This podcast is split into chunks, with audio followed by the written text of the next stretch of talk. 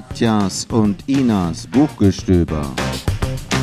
Der Bücherpodcast aus Hirzweiler für den Rest der Welt. Guten Abend, liebe Zuhörerinnen und Zuhörer. Wir begrüßen euch ganz herzlich zu einer neuen Folge von Katjas und Inas Buchgestöber. Hallöchen. Ähm, wir sind in einer Jahreszeit angekommen, die etwas kühler ist. Und deshalb heißt unsere heutige Folge Novembernebel. Aber nicht nur, weil es etwas kühler ist, sondern weil es auch Weil es halt dann neblig etwas ist. nebliger ist. Ja, Genau. und wir können es ja auch irgendwie zugeben, dass wir heute beide etwas neblig sind. wir hatten die Woche viel um die Ohren und sind etwas, äh, wie soll ich sagen, dem Wetter entsprechend etwas runtergetunt, gell? so kann man es So kann man sagen, genau. Deshalb passt unsere heutige Lektüre ganz gut. Also wir haben wieder zwei schöne Bücher für euch, die auch in den November passen, ja. Die Gemeinsamkeit der Bücher ist, sie spielen, glaube ich, in Dörfern so auch. Das war so eine Sache. Wir sind ja hier auch im Dorf. Wir senden ja aus Hirzweiler, das wisst ihr ja. Und ähm, ja, die Bücher sind recht ruhig, passen gut in die Jahreszeit und wir haben die Bücher gegenseitig nicht gelesen. Also ich habe wieder mal keine Ahnung, was die Ina da gelesen hat und die Ina hat keine Genau. Ahnung von dem, was ich gelesen habe. Ja, wir haben einen bekannten äh, Autor, einen eigentlich sehr bekannten Autor. Vielleicht kennt ihn der ein oder andere. Wen hast du da? Den Carlos Ruiz Safon. Ja, genau. Da erzähl mal etwas mal. Der ist aus welchem Land ist der denn? Aus Spanien. Aus Espanja. Sehr aus schön. Spanien, genau. Ja. Mhm. Also er ist, denke ich, sehr bekannt ähm, durch seine Romane zum Friedhof der vergessenen Bücher, Ja. die auch alle in, Bas die in Barcelona spielen. Ähm, aber er hat, also ich habe jetzt heute so sein erstes Buch äh, oder seinen ersten Jugendroman dabei, Mhm. Der Fürst des Nebels. Der Fürst des Nebels. Genau, der Fürst des Nebels ist ein Schauerroman. ich finde das Wort so geil. Schauerroman. ja, also ist ja Halloween ist ja auch noch nicht lang her, ne? Genau, und das hat so ein bisschen so ein bisschen Grusel, aber halt nicht so richtig viel. So ein bisschen, dass so dir der Schauer hinten runterläuft. also ich finde es, allein diesen Begriff Schauerroman finde ich irgendwie toll. Ja, man könnte sagen, ist ein bisschen aus der Mode äh, gekommen. Äh, Schauerroman hat für mich sowas, äh, sowas Klassisches, als wäre es so ein Vampirroman. Ja, ja, ja, so, also der Schauerroman oder die Schauerliteratur ist ähm, ein literarisches Genre der Fantastik. Aha, aha. Und das entstand so Mitte des 18. Jahrhunderts in England Okay. und war so ähm, quasi die Antwort oder die Gegenbewegung zu dieser ähm, Rationalität der Aufklärung. Mhm. Ne? Also nochmal, nachdem vorher immer alles so ganz erklärt Rational wurde, war, rational ja. Mhm. war, erklärbar war, kam dann wieder so ein bisschen dieses übernatürliche, bisschen dieser Schrecken Mhm. und sowas kam dann wieder ähm, in Mode. Und ich Mhm. denke, so die mitbekanntesten davon ist eigentlich so Frankenstein oder Ach ja, Dr. Jekyll und Mr. Hyde. Genau. Das sind so die Genau. eigentlich die klassischen äh, Schauerromane so aus, Ja. aus der Zeit auch. Ne? Aber der Safon, der ist ja jetzt. Äh, Der ist etwas jünger, genau. Ja. Der ist äh, 1964 in Barcelona geboren Mhm. und leider äh, letztes Jahr in Los Angeles gestorben. Mhm.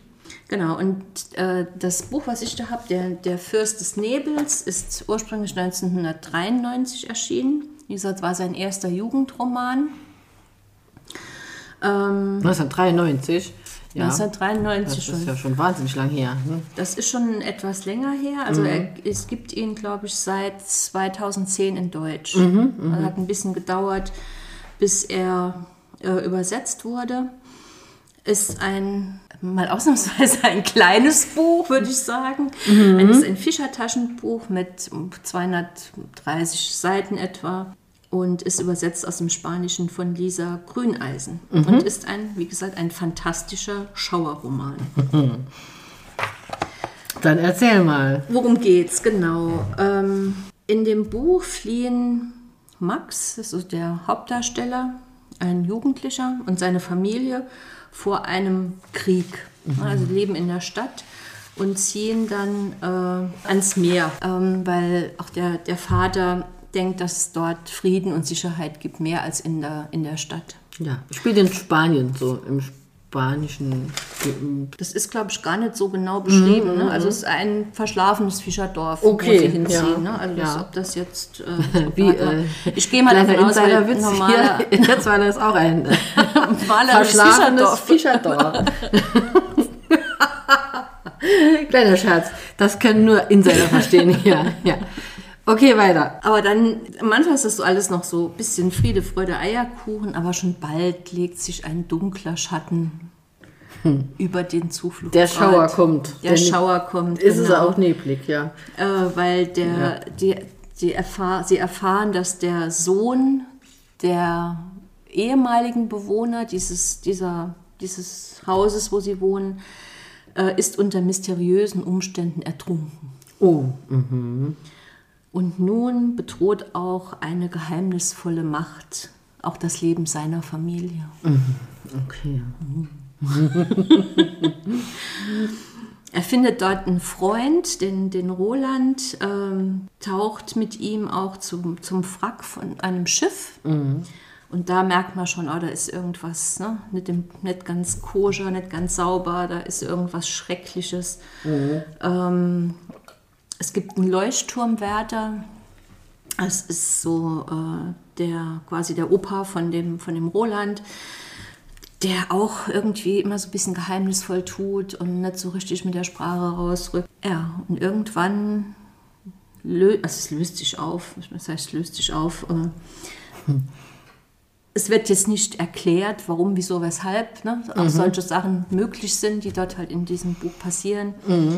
Aber äh, ich sag mal so, im Hintergrund geht es um einen mächtigen Mann, der anderen Menschen seine Wünsche erfüllt. Aber dann zu auch einem sehr hohen Preis. Also zum Beispiel, ein Mann hat sich gewünscht, dass, dass sich eine Frau für ihn entscheidet. Äh, und der Preis ist dann das Leben des ersten Sohnes. Oha. Also, also schon so ein bisschen Geht zur Sache. geht schon ein bisschen zur Sache. Ne? Und das ist auch so, ähm, davon quasi lebt auch dieser, dieser Mann, dass er anderen quasi seine, die, ihre Wünsche erfüllt und dann entsprechend auch die, den Preis dafür einfordert. Ja. Vielleicht mal so einen ganz kleinen Ausschnitt noch. Er warf einen letzten Blick auf die Grabstelle und nachdem er sicher war, dass es hier nichts gab, was neues Licht auf die Geschichte von Dr. Kane hätte werfen können, beschloss er zu gehen. In diesem Moment bemerkte er, dass er nicht alleine in dem Mausoleum war. Er hörte etwas hinter sich, ein Geräusch wie von Krallen auf Stein. Langsam drehte er sich um. Etwas bewegte sich im Dämmerlicht. Eine dunkle Gestalt kroch die Decke entlang, kam allmählich näher wie ein Insekt. Max brach der kalte Schweiß aus und er spürte, wie seine Uhr seinen Händen entglitt. Er wich ein paar Schritte zurück und sah nach oben. Zuerst konnte er nur die Augen ausmachen, die auf ihn gerichtet waren. Einer der steinernen Engel glitt kopfüber an der Decke auf ihn zu. Die Gestalt hielt inne, um Max zu betrachten, dann setzte sie ein Wolfslächeln auf und zeigte mit einem spitzen, anklagenden Finger auf ihn. Langsam veränderten sich die Gesichtszüge des Engels und das vertraute Gesicht des Clowns. Die Maske des Dr. Kane kam zum Vorschein. Ui, ui, ui. Also die schreiben, das wäre ab zwölf. Ich würde vielleicht noch ein, zwei Jahre drauf geben, glaube Ja, ich. ja. Wenn man das so abends liest, wenn es schon dunkel ist, dann ist das geht. schon ein bisschen gruselig. schon. Also ich fand's, ja, so, so einen kleinen Schauer gibt schon, aber ich, ich fand's ähm, sehr schön. Halt, man merkt, das ist halt schon ein Jugendbuch, das ist halt auch vom Umfang, von der Tiefe her. Ähm, jetzt kein Vergleich mit den, Den anderen mit den großen- anderen Büchern, Ja. die halt schon so ein bisschen fetter sind. Ne? Ja, Also gerade jetzt die äh, mit dem Friedhof der verlorenen Bücher, das sind halt alles schon so ein bisschen, äh, der vergessenen Bücher. Das sind halt alles schon so ein bisschen 700, 800 Seiten Schinken, die dann auch schon nochmal wesentlich, wie soll ich sagen, Ausführlicher. Äh, ja, auch schon, sagen wir, von der Sprache her, schon hat er sich auch schon weiterentwickelt seit dem ersten Jugendroman. Aber ich denke, die machen wir irgendwann mal anders. die machen wir mal extra, weil die anderen, sind, ja. glaube Mhm. ich, äh, wert, da auch nochmal. Die Ina ist ein Fan von, von man merkt's, ja. Sie hat hier einen ganzen Stapel. Ja, das sind noch nicht Ja. alle. Ja, aber was man, was man jetzt, man sieht eigentlich nicht, dass es ein Jugendbuch ist von außen, ne? Steht, steht so Nee, irgendwo nee im es steht auch, steht ne? auch eigentlich nicht drauf. Ja, ne? ja. mhm. Okay. Steht Aber aber, irgendwo drin, dass es dann ein Jugendroman ist. Oder irgendwo hast, hat, hat man das, hast das gelesen. Ja, ja. Ja, ja, ja. Also er hat dann damals auch Preise damit dafür gewonnen, ne? Mhm, diesen, diesen Jugendroman. Genau. Und wie gesagt, ein fantastischer Schauerroman, so vielleicht als Einstiegsdroge in den Carlos Ruiz Safon. Mhm, ähm, ist das bestimmt nicht schlecht. Mhm. Ähm, ist halt, wie gesagt, ein Schauerroman, das heißt, es ist jetzt auch nicht unbedingt logisch erklärt, wie jetzt Ja, irgendwie in einem ja. Krimi, wo es dann am Schluss sich auflöst oder so. Ne? Gut es passieren wissen, halt schon äh, Sachen, die man nicht erklären kann. Fantastische Sachen. Fantastische Sachen. Genau. Das war äh, Carlos Ruiz Safon, der Fürst des Nebels, aus dem Fischer Verlag, ein Fischer-Taschenbuch, ungefähr 230 Seiten, aus dem Spanischen übersetzt von Lisa Grüneisen. So,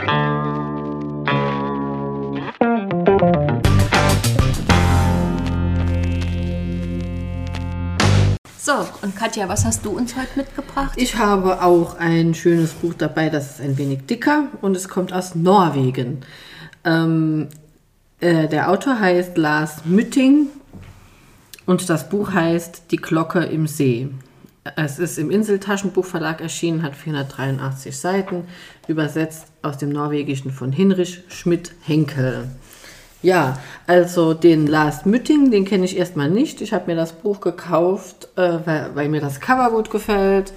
Ähm, naja, und weil der Name so ein bisschen norwegisch ist, da habe ich mir schon gedacht, das könnte mir gut gefallen, weil mir gefällt auch die Gegend gut. So eine, eine norwegische Stabkirche, oder? Ja, genau, Also genau. Auf dem Bild und, und so Berge und Genau. Wasser und Schnee. Ja, genau. Und da habe ich natürlich hinten drauf gelesen, um was es geht. Und das ist so ein leicht historischer Roman. Ähm, da habe ich gedacht, den kann man gut mal lesen. Ja, so ähm, zum Vergnügen. Ja, wir lesen ja zum Vergnügen. Ja, Manchmal mehr, manchmal weniger. ja, genau. Und dieses Buch lag jetzt längere Zeit auch auf meinem äh, Stapel der ungelesenen Bücher. Äh, Auf deinem Sub. meinem Sub-Stapel ungelesener Bücher, genau. Ähm, und jetzt war der Zeitpunkt gekommen. Deshalb auch hier in der November-Ausgabe, ich habe da so irgendwie draußen das passende Wetter dazu gebraucht auch. Das ist Also auch keine Sommerlektüre. nicht unbedingt eine Sommerlektüre. Ich finde, es passt besser in den November und auch so in die Zeit, wenn man sich noch nach dem Winter ein bisschen sehnt. Nicht in die Zeit, wo der Winter einem schon total auf die Nerven geht, aber wo man sich so ein bisschen danach sehnt. Ne? Okay. Genau, der Lars Mütting, der ist 1968 geboren und zwar hat er äh, seine ersten Lebensjahre in äh, Gudbrandsdalen, also das das Gudbrandstal in Norwegen, verbracht und dort spielt auch die Handlung des Romans. Ähm, das ist eine sehr abgelegene Gegend. Ähm, das macht auch dieses Buch aus, äh, hat mich auch sehr fasziniert, dass das so eine abgelegene Gegend ist. Der, er war äh, Verlagslektor jahrelang und hat 2006 seinen ersten Roman geschrieben, der hieß Pferdestärken, auf Norwegisch Hestekräfter. Okay. Ja. Ähm, Norwegisch ist ja auch so eine schöne Sprache, finde ich, ja. Äh, seit 2008 ist er hauptberuflicher Schreiber, ähm, also schreibt Romane und auch Sachbücher. Hat ein Sachbuch rausgebracht, das finde ich eigentlich auch ganz interessant, und zwar über das Holzmachen. Ja? Hätte ich jetzt nicht gedacht, dass es darüber irgendwie. Es gibt über alles. Über alles? Über alles Sachbücher. Ja, ja, ja, ja, genau. Also äh, das Buch heißt Echtes Holz, ist ein Sachbuch, da geht es darum, wie gesagt, über das Holz machen, die verschiedenen Holzsorten und so weiter. Ne? Wie man die am besten schneidet, stapelt, trocknet, was weiß ich. Ne? Ich denke, das ist in Norwegen vielleicht auch ein großes Thema, weil die haben ja bestimmt alle, wie wir uns das so vorstellen, so Kamine. so Kamine. und- ja, ja, ja. Genau. Echtes Holz heißt das andere Buch, das heißt dann auf Norwegisch Het Wett. Okay. Ja. Ja. Ähm, genau, er lebt auch heute immer noch mit seiner Familie sehr zurückgezogen in der Nähe von Österdalen. Also er ist so ein richtiger Vorbild-Norweger, der so in einem Haus wohnt, wo, wo wenig drumherum los ist. Ja? Norwegen ist ja unheimlich groß und unheim, also nicht jetzt wirklich groß, aber im Verhältnis, Verhältnis dazu zu- sehr, sehr gering äh, besiedelt. Ja. Ja. Ähm, genau, und das merkt man auch im Buch, denn dieses Tal, äh, dieses Gudbrandstal war damals, das Buch spielt 1880. Okay. Habe ich das richtig gesagt? Ja, 1880. Und äh, der Ort heißt ähm, Butangen. Da war damals sehr schwierig hinzukommen. Also es gab keine Straßen in dem Sinne, es gab noch keine Eisenbahnlinie, die bis dorthin führte. Und äh, das ist auch äh, am Anfang des Romans sehr schön beschrieben, wie man dort überhaupt hinkommt. Am besten ging das im Winter, wenn man dann äh, mit den äh, Schlitten fahren konnte. Okay. Also von Pferden gezogene Schlittenkutschen nennt man das, glaube ich. ja, also und vor allen Dingen auch über einen See, der zugefroren ist dann. Mhm, okay. Ja, das Buch heißt ja auch Die Glocke im See. Ja. Und worum geht's? Ja, worum geht's? Ähm, es geht drum, es ist ein, äh, wie gesagt, so historischer Liebes- und Familienroman. Also er ist nicht seicht, ne? äh, nicht schnulzig irgendwie, aber es ist doch auf jeden Fall auch ein Liebesroman und eine Familiengeschichte. Ähm, es geht in erster Linie, sagen wir mal, dreht sich um drei Hauptpersonen. Das ist eine Frau, die Astrid, eine Bauerstochter. Dann gibt es noch einen recht neuen Pfarrer in dem Ort. Ähm, der heißt Schweigart. Es ist ein protestantischer Pfarrer, also er dürfte auch heiraten. ne? Das ist wichtig dann in dem, dem Zusammenhang.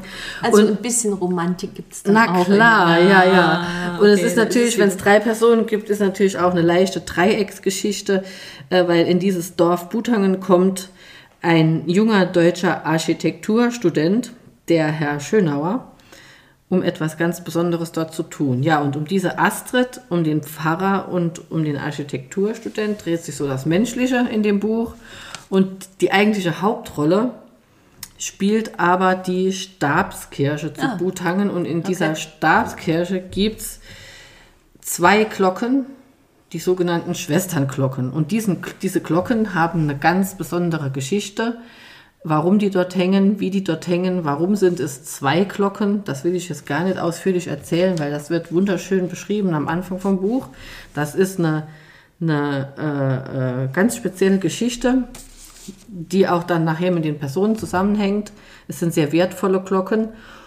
Und welche Rolle spielt die Stabskirche? Es ist so, dass ähm, die norwegischen Stabskirchen was ganz Besonderes sind. Das sind nicht einfach irgendwelche aus Holz gebauten äh, Kirchenschiffe, die da so rumstehen, sondern ähm, je nach Baujahr war das so, dass in diesen Kirchen auch äh, ganz viele Anteile noch der vorherigen Glaubensrichtungen vorhanden sind. Also dieser ganze Trollglaube, dieser, äh, ich weiß jetzt nicht mal ganz genau, Elfenglaube, alles, was die da so an, an ursprünglichen, Natur- ja, Naturglaube, was da alles so gab, auch mit Geistern und dann mit, mit Wolfsköpfen und so.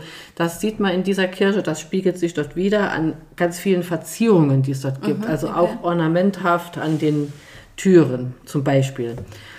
Ähm, weil diese Kirchen so etwas Besonderes sind, aber von den Einheimischen vernachlässigt wurden als Gebäude, weil einfach kein Geld da war und nichts.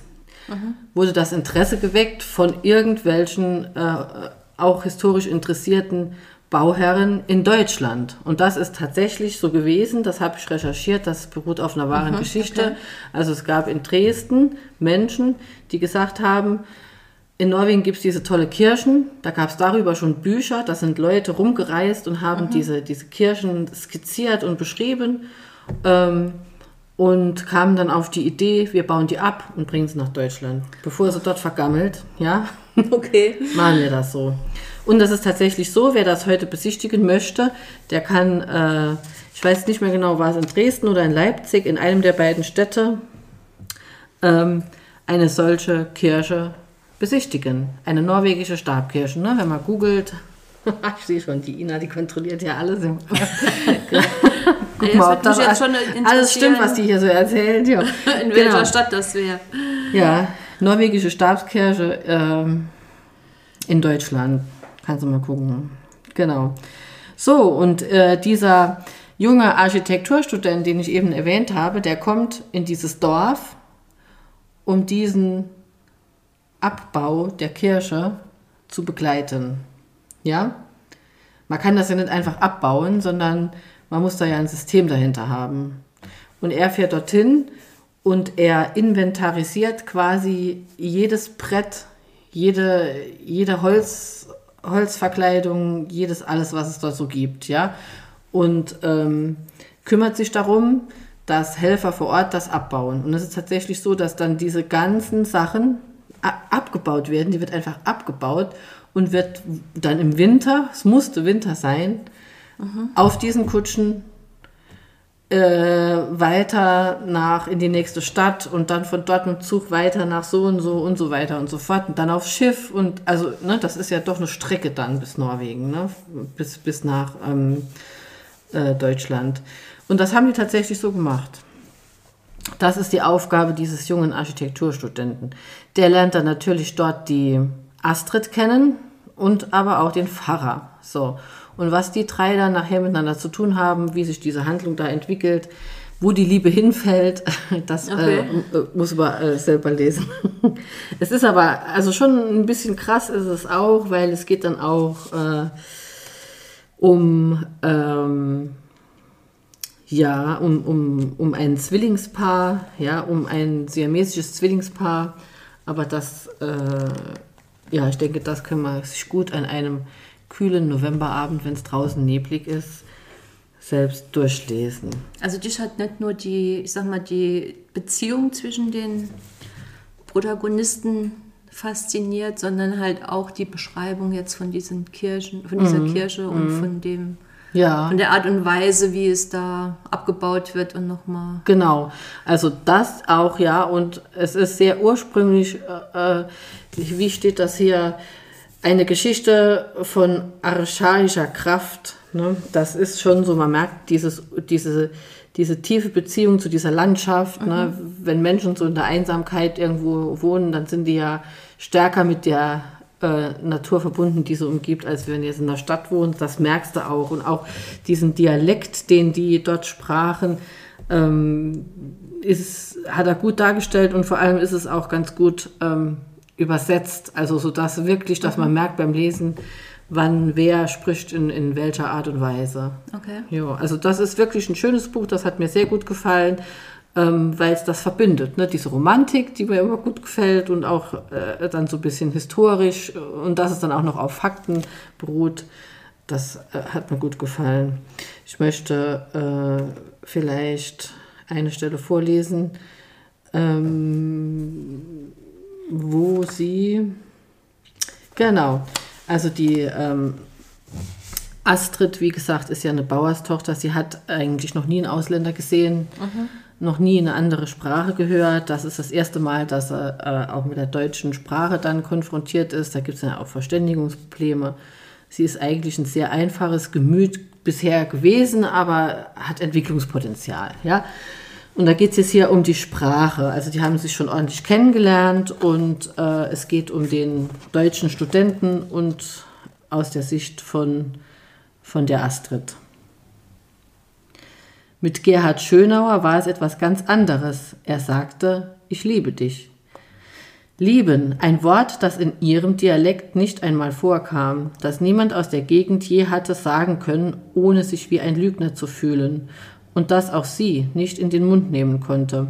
Es wollte ihr nicht über die Lippen, es klang verlogen, es war zu groß, passte nicht zum Temperament der hiesigen. Sie konnte es zeigen, Das ja, durch aufmerksame, selbstaufopfernde Handlungen.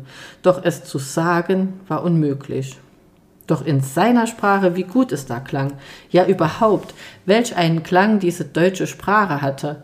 Sie hatte ihn ein einziges Mal erbost erlebt, und da schlugen seine Worte geradezu Funken. Nein, all die N und I. Dann klang seine Sprache wie eine Bergkette mit scharfen Zinnen, doch wenn es um einen milderen Inhalt ging, gab es nichts Anmutigeres als Deutsch. Okay, das wird jetzt wahrscheinlich nicht jeder unterschreiben. Genau. Wenn Gerhard die Schwesternglocken sagte oder sie Fräulein nannte, bildeten die Wörter etwas wie eine Aussicht auf von der Sonne beschienene Hänge. Seine Stimme war wie das Gras darauf, weiches, halbhohes Gras, das sich der Sommerbrise fügte und die Form des Windes annahm, bevor es sich wieder aufrichtete und wartete. Ja, ne, das ist so was Typisches. Ne? So ein Nordmensch beschreibt die deutsche Sprache so, wie wir vielleicht äh, die nächstgelegenere südlichere Sprache beschreiben würden, Französisch oder, Italienisch. Ne? Das habe ich wirklich noch nie gehört, dass jemand so... Äh, Von Deutsch schwärmt. Ja, genau. Kann nur sein, dass die sonst noch nie was anderes gehört haben. ja, das ist mal so ein Beispiel, genau. Und für wen würdest du das Buch empfehlen? Für Leute wie uns. also schon mal für alle Informatikerinnen. Ja, nein, nein, nein. für alle Psychologinnen. Nee, Quatsch. Nee, es ist einfach ein ganz normales Buch. Also wer es jetzt wirklich ganz locker und seicht mag, der für den ist es vielleicht nichts, weil es hat schon auch seine, mhm. seine ähm, wie sagt man, Ecken und Kanten. Äh, ich denke, für Männer ist es auch toll, weil Männer lesen ja gerne Bücher, in denen auch so ähm, technische Sachen drin vorkommen und gerade dieser okay. Ab- und Aufbau dieser Kirche ist ähm, nicht uninteressant. Ne? Ja, jemand, der handwerklich da irgendwie interessiert ist, ähm, der kann das gut lesen auch. Ja. Okay. Es ist, ja, ja, ist überraschend, das Buch an manchen Stellen auch. Ja. Hört sich spannend an. Mhm. Genau, und das war von Lars Mitting, Die Glocke im See, im Inseltaschenbuch erschienen. Und hat schon, das ist schon ein, ein ja. bisschen dicker. 483, Rahmen, ne? Geht noch, geht noch, geht noch. 430, 480 Seiten. Geht noch, ja? Geht noch. Aber ja, ich denke, da haben wir heute auch zwei sehr unterschiedliche Bücher. Ja, ja. Ähm, mit dem Carlos Ruiz davon, mhm. der Fürst des Nebels und dem Lars Mitting, die Glocke im See. Aber ich denke, es passt zur Jahreszeit, mhm. passen beide zur mhm. Jahreszeit. Und wir wünschen euch dann entweder ein bisschen schöne Schauer bei dem Fürst des Nebels mhm. oder, ja, was kriegt man hier? Natur. Natur, Natur, Natur bei zu allen Jahreszeiten, meistens kalt, ja. kalt und dunkel. ja. Ja, da wünschen wir euch ja. äh, viel Spaß beim Lesen im November.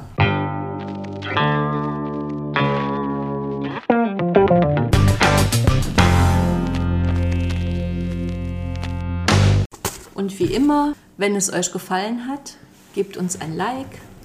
Ihr findet uns auf Facebook, Instagram und bei den üblichen Podcast-Apps. Mhm. Und wir können euch jetzt schon versprechen, dass wir das nächste Mal mal wieder was ganz Besonderes haben. Richtig, was ganz Besonderes. Es kommt ja jetzt auch die Weihnachtszeit und äh, zu Weihnachten kriegt ihr von uns oder vor Weihnachten kriegt ihr noch ganz besondere Folgen genau, dann bis zum nächsten Mal. Tschüss. Tschüss.